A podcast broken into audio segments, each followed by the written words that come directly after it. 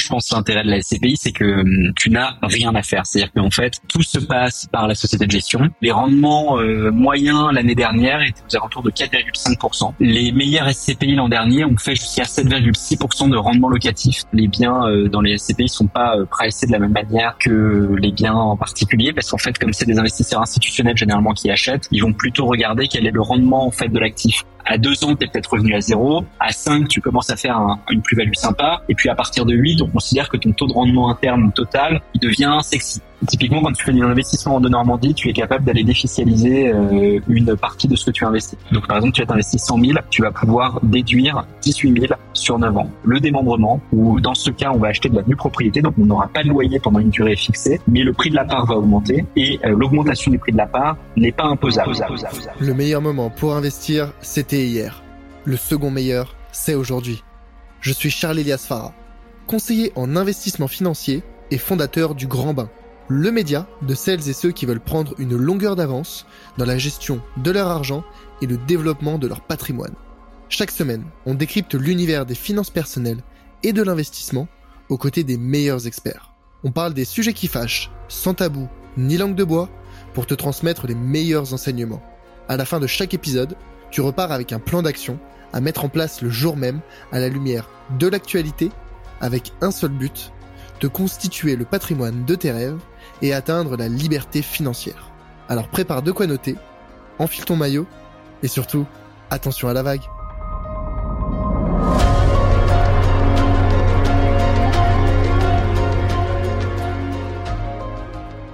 Par rapport à la fiscalité, donc maintenant on peut aborder le sujet de la fiscalité. Donc on a parlé des frais, on a parlé de combien ça rapporte, mais il faut toujours, euh, on est en France, hein, parler de euh, la fiscalité. Déjà, c'est quoi la fiscalité, on va dire, euh, traditionnelle, classique, de base? Pour euh, les SCPI et comment est-ce que euh, un particulier ou une société, hein, on pourra en parler, peut optimiser la fiscalité euh, de, de ces SCPI Alors, la fiscalité de base, c'est le cas, on va dire, d'une SCPI française. On distingue en fait les SCPI dites françaises des SCPI dites européennes qui sont toutes agréées en France, mais en fait les SCPI françaises achètent des actifs en France et les SCPI européennes achètent des actifs principalement en Europe. Et on reviendra pourquoi, parce qu'en fait, principalement, la, raison pour laquelle les SCPI deviennent européennes, c'est pour la fiscalité.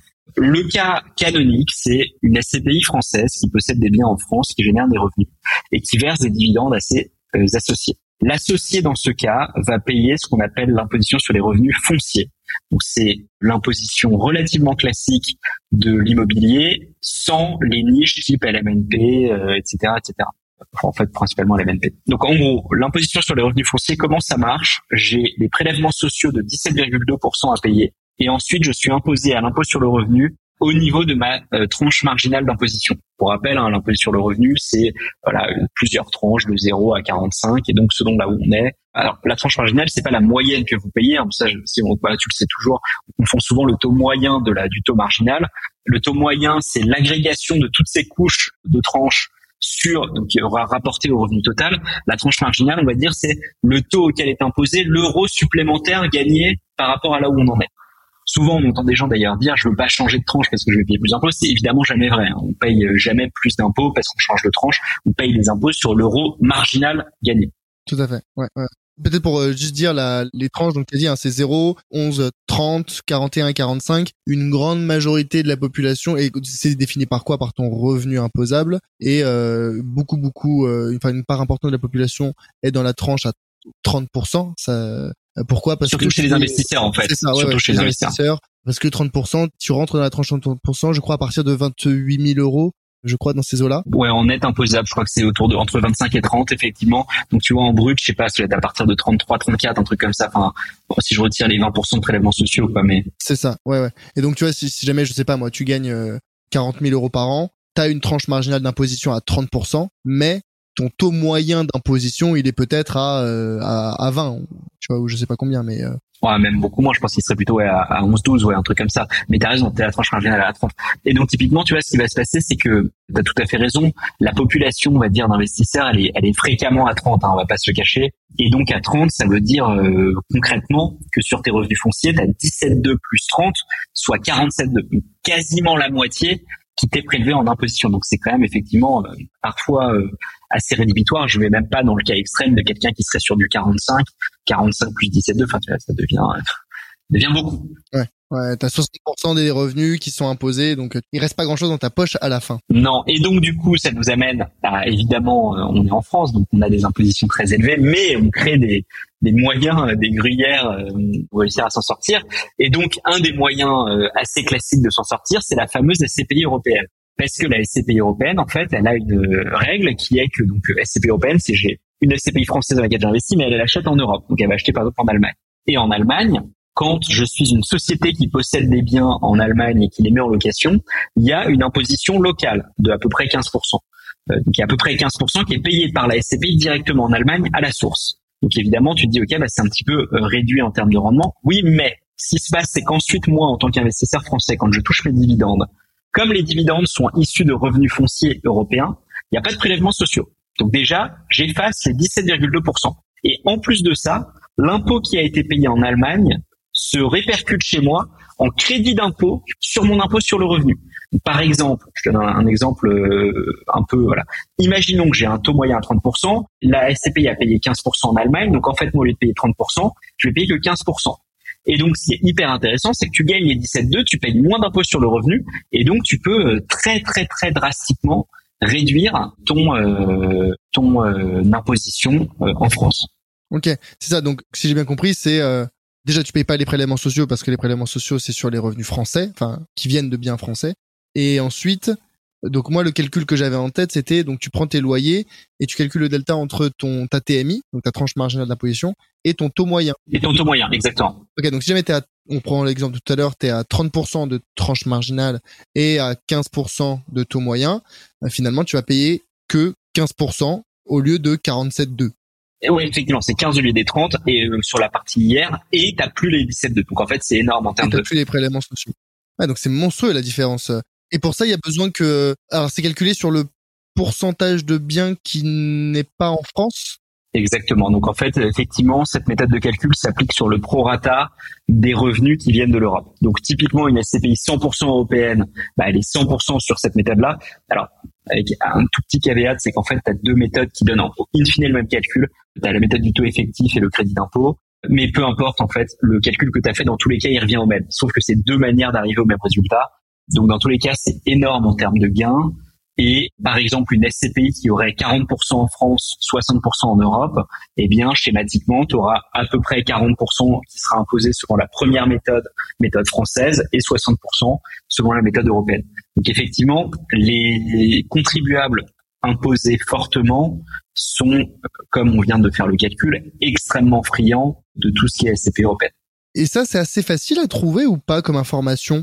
Parce que j'entends que la TMI elle est elle est personnelle, mais euh, le principe de ah bah si vous investissez dans cette SCPI, on nous indique clairement vous allez éviter les prélèvements sociaux et vous allez avoir ce calcul du delta euh, ou pas.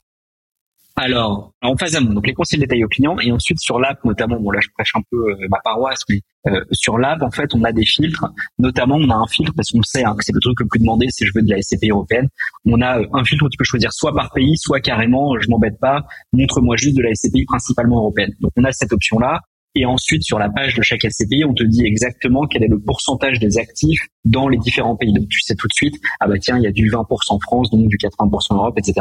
Donc ça, c'est la phase amont, c'est la phase de sélection. En phase aval, tu as la SCPI, puisque le, malgré tout, le calcul qu'on vient d'évoquer, il est assez compliqué. Et donc, la SCPI t'envoie en fin d'année un imprimé fiscal unique qui récapitule tous les revenus que tu as perçus et qui te dit, OK, de source française, tu as perçu tant, de euh, méthode euh, taux effectif, tu as perçu tant, de méthode crédit d'impôt, tu as perçu tant. Et ils vont même encore plus loin, parce que c'est quand même l'objectif d'aider au maximum.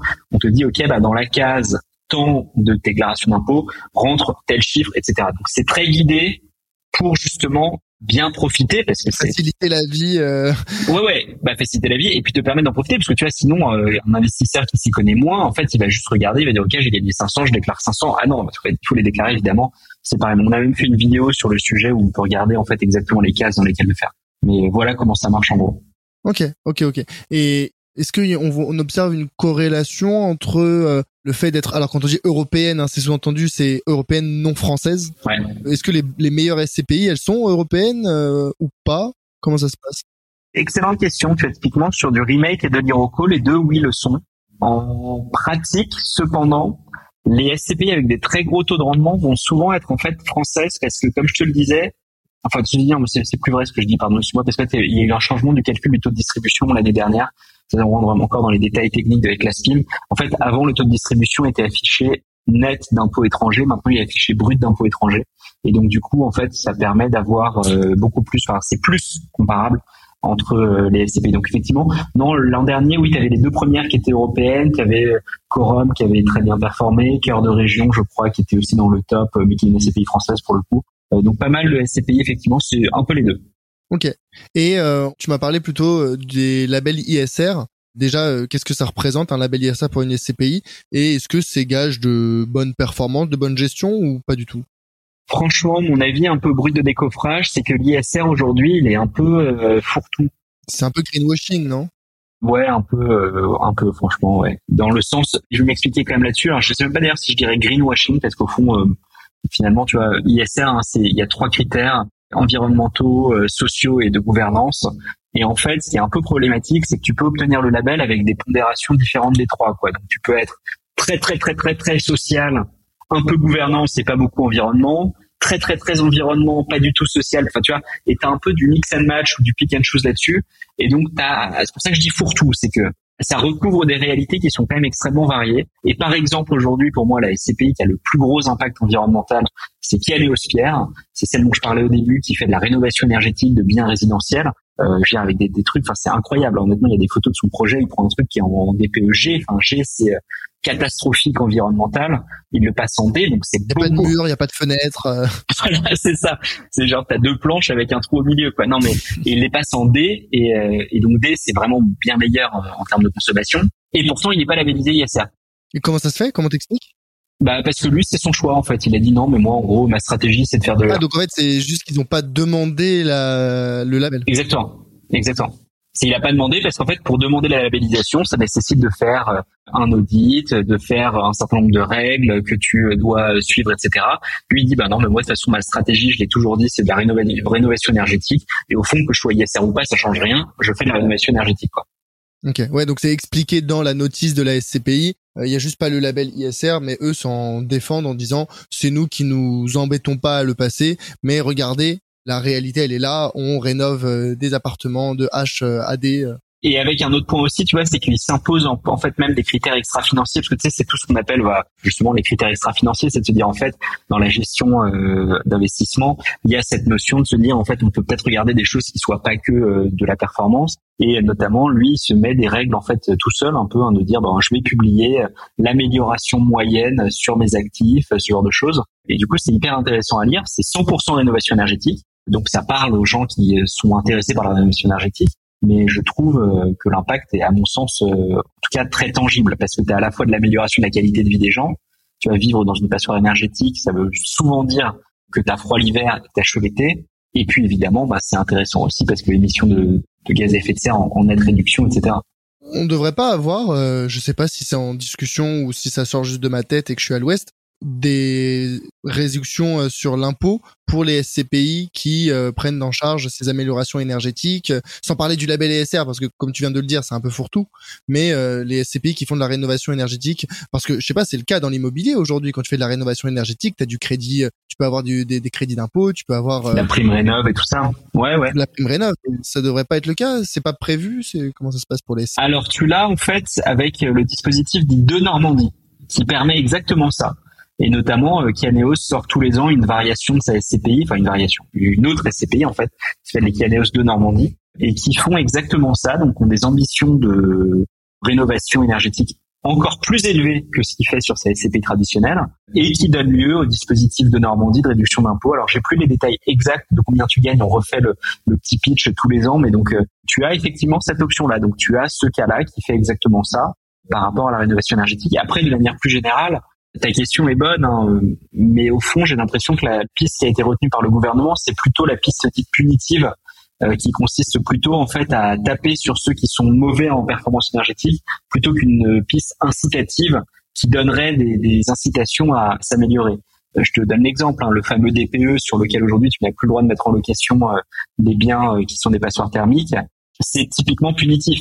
Tu pourrais imaginer de se dire en fait, je vais inciter en autorisant par exemple des loyers plus élevés pour des meilleurs logements ou euh, j'en sais rien, tu vois, comme tu dis, peut-être une réduction sur les impôts. Euh, enfin bref, bon, ça c'est un débat plus général, mais voilà, la piste incitative effectivement est pas nécessairement très poussée, je crois aujourd'hui. Ok, ouais, donc aujourd'hui il n'y a pas d'incitation, il n'y a pas d'avantage fiscal ou même de prix, peu importe. À part le de Normandie. À part le de Normandie, mais est-ce que ça, ça se retranscrit pour le particulier dans sa fiscalité? Oui, absolument. Ok. Typiquement, quand tu fais un investissement de Normandie, tu es capable d'aller défiscaliser euh, une partie de ce que tu investis. Donc c'est très intéressant quand même. Hein. C'est une enfin, là, ces SCPI là généralement elles sont très très demandées en fin d'année euh, parce que c'est juste avant bah, la clôture de l'année euh, civile et fiscale. Et donc en fait, tu vas faire ça pour aller ensuite déduire de tes impôts à partir de l'année suivante. Et c'est à quelle hauteur que tu peux réduire les les loyers?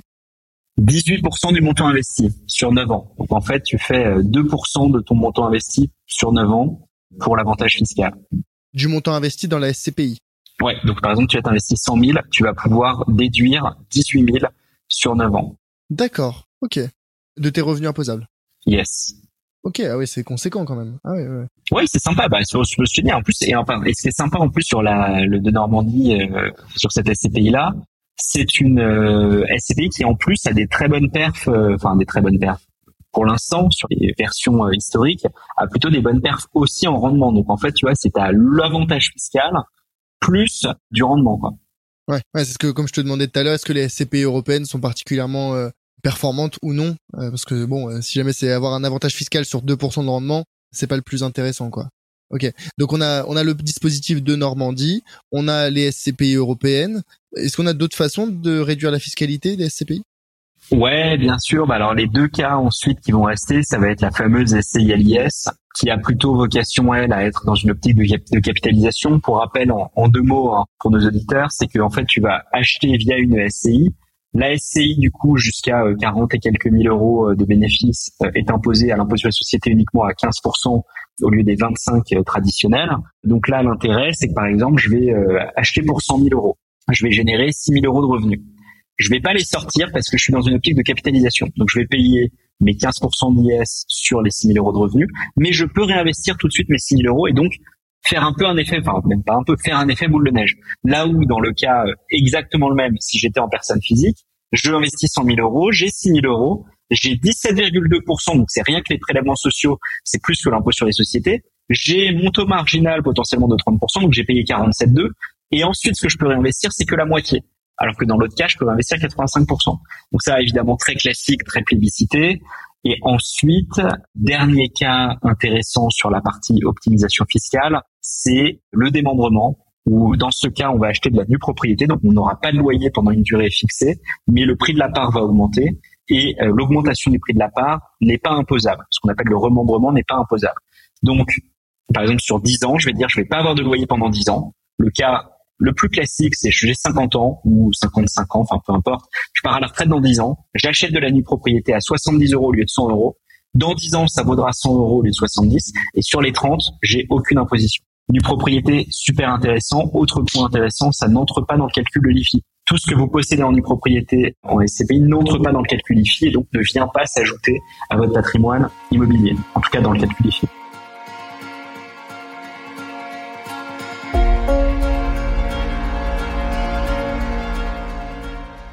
Hello, c'est Charlie.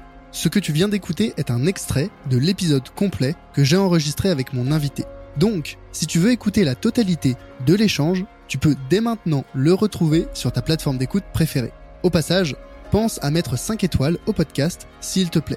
Ça compte énormément pour moi et ça m'aide à développer le podcast. Je te remercie d'avance et te dis à très vite pour un prochain épisode. A plus